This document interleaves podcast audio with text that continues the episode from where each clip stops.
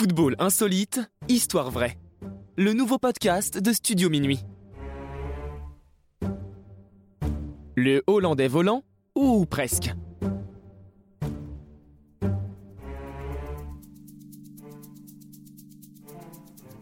Surnommé le Hollandais volant, Dennis Bergkamp est pourtant connu pour sa phobie de l'avion.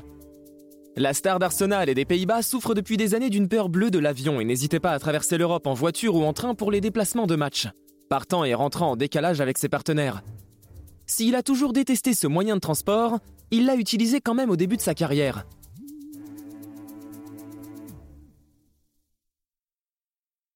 Deux événements l'ont convaincu pour ne plus se faire violence.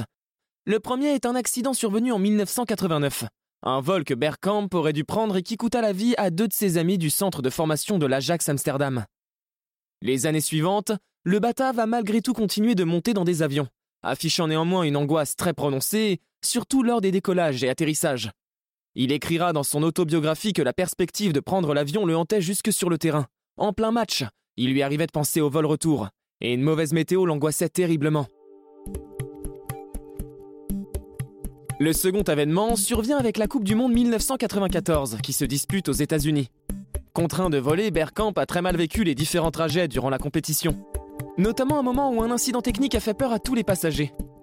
En 1995, alors à l'Inter Milan, il n'en peut plus. Il envisage même d'arrêter sa carrière avant de se raviser, mais en étant déterminé à ne plus jamais prendre l'avion.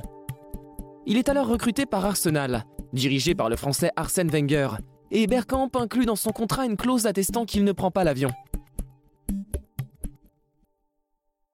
Ainsi, il passera le reste de sa carrière à se déplacer par voie terrestre, et ses performances sur les terrains n'en seront que plus impressionnantes.